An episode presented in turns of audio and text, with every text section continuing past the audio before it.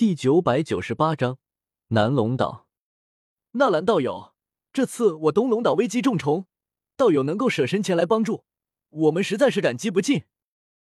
前往南龙岛的路上，竹里感叹道：“四大龙岛内战，真正的龙皇反被几个伪王所逼，这种事情传出去，简直是把太古虚龙一族的威严给丢尽了。”老夫看到有。似乎只是才踏入圣者之境不久，也不知道道友接下来打算如何修炼。听到竹离的问话，我微微一惊，这里面难道还有什么讲究？竹离抚须笑了笑：“老夫虽然是太古虚龙，可活得够久，对你们人族的修炼之法也知道一些。你们人族斗圣到了这个境界，需要参悟其他天地大道，参悟了两条大道。”就是二道斗圣，参悟了三条大道，就是三道斗圣。你已经参悟了一条大道，如今需要开始参悟第二条大道。而这第二条大道的选择，最好是要和你第一条大道能够相辅相成。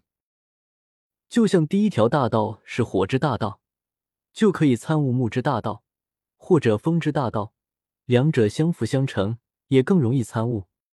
听完竹离的话。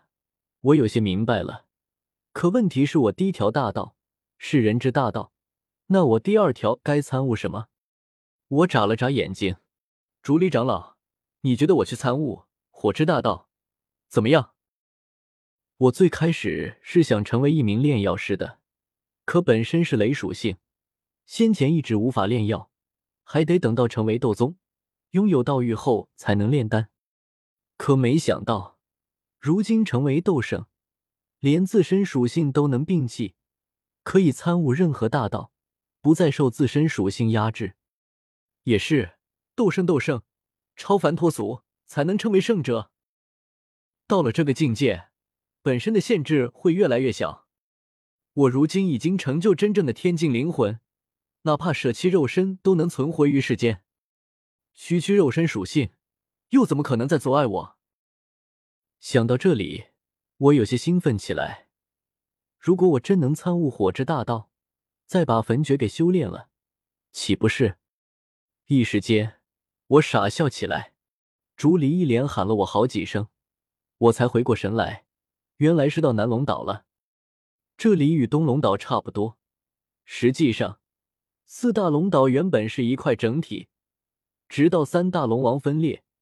才将整座龙岛撕裂开来，各自占据一方，演化成了如今的东南西北四大龙岛。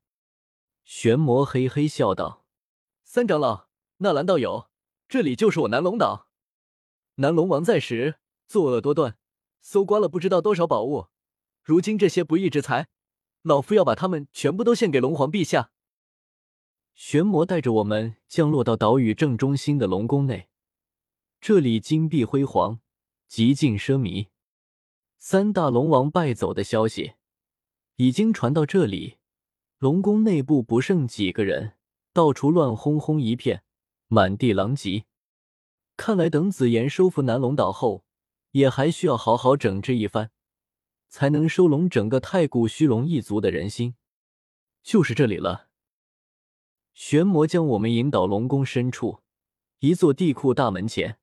门上有禁制，开启之法唯有南龙王一人知晓，连他也不知道。可玄魔并不在意，为了示好，他撸起袖子，砰砰就是两拳砸过去。顿时，大门上有浓郁金色光芒浮现，试图抵御玄魔的攻击。可这禁制哪里挡得住一头八阶魔兽的拳头？玄魔一连就是数十拳轰出，整个禁制被打得吱吱呀呀。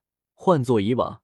如此大的动静，肯定早已经惊动南龙王赶来查看，可如今却没有人赶过来阻拦。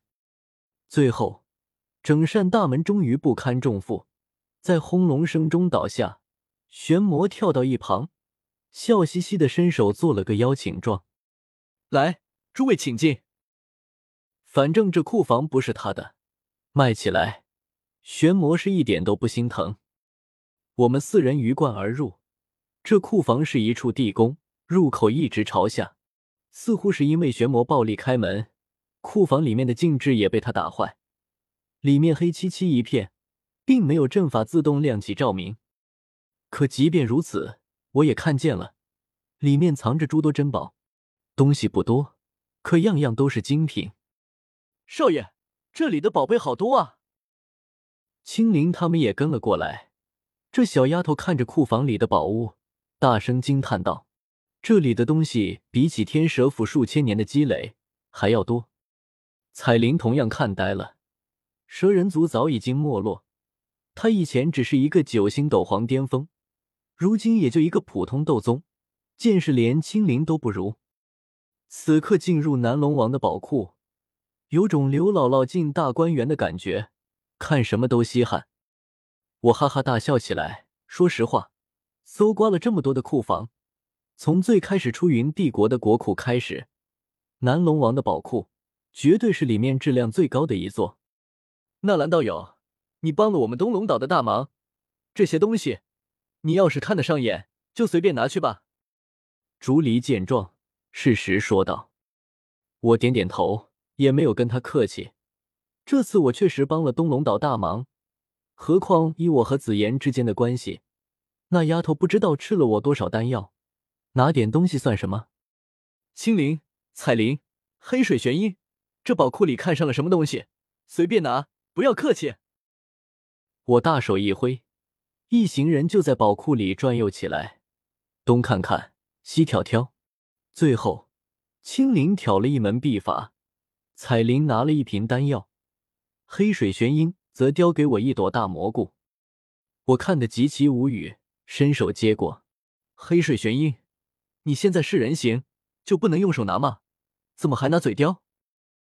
思思，给我炼成丹药，我感觉这猪灵药对我有大用。黑水玄音吐着粉红的舌头说道：“好。”我看了看，这朵蘑菇泛着黑光，的确是一株颇为珍稀的灵药。